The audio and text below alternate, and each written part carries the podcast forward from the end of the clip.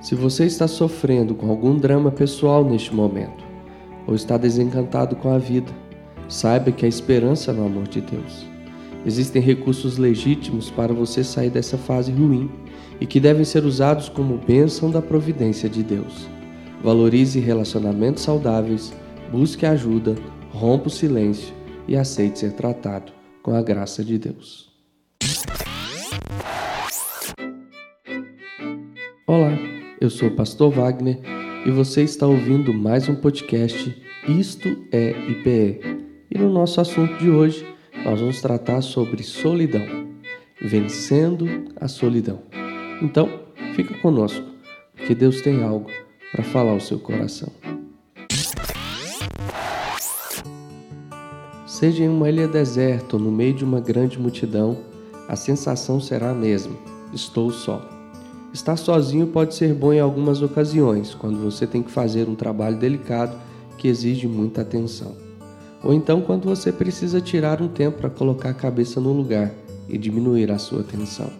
Mas sentir solidão é diferente. A solidão está intimamente ligada a sentimentos de insatisfação, tristeza ou incompatibilidade com tudo que nos cerca. Solidão é mais do que uma situação de estar sozinho. É sentir-se sozinho, distante de outros em suas emoções, perdido no meio do nada, como se ninguém o visse ou sentisse a sua falta. O que é a solidão? A solidão é o sentimento de não pertencer ao mundo que nos cerca. Não conseguimos criar vínculos ou nos identificar com os outros.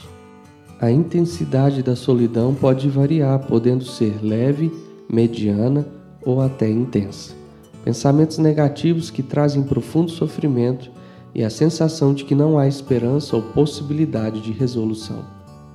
Elias era um homem que andava com Deus e ele honrava a Deus em seu ministério de profeta. No Monte Carmelo, Deus lhe deu força, coragem, porque seus olhos estavam focados no tamanho de seu Deus e não no número de inimigos.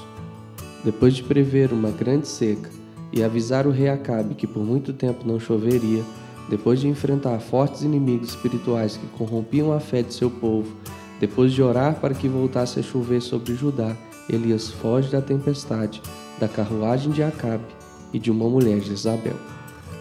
Ele havia se distanciado de seus amigos, estava exausto e faminto, sentiu-se totalmente sozinho em seu ministério e, numa visão delirante, imaginava que todos quisessem matá-lo. Ficou com muita pena de si mesmo, sentiu-se desprotegido e então fugiu, escondendo-se numa caverna no meio do deserto, e pediu até que Deus o matasse. Mas Deus não o deixara sozinho, como nunca deixa a nenhum de nós que cremos nele. Ele mesmo enviou um de seus anjos com comida e água, e este o mandou dormir, descansando e se recuperando de toda a sua fadiga física e emocional. Quando estamos com as nossas lentes distorcidas, vemos as situações e as pessoas fora de uma perspectiva correta.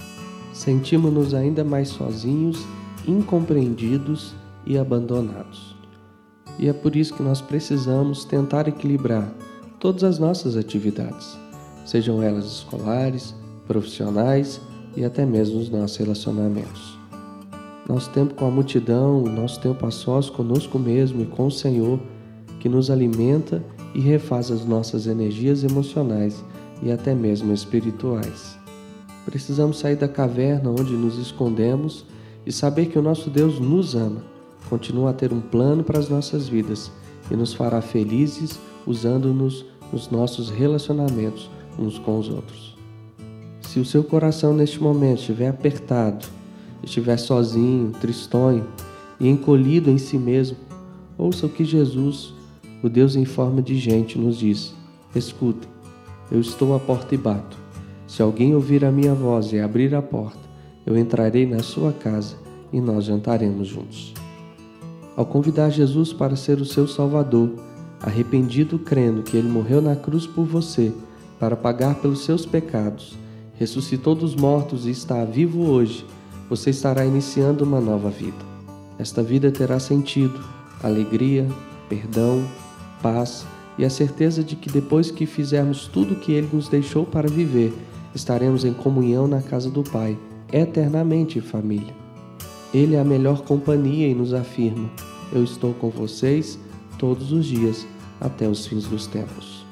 Se você já o conhece como seu Salvador e Senhor da sua vida, deixe-me lembrá-lo de suas preciosas promessas entesouradas na sua palavra.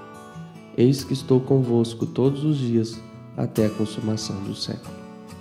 Eu nunca te deixarei e nunca jamais te abandonarei.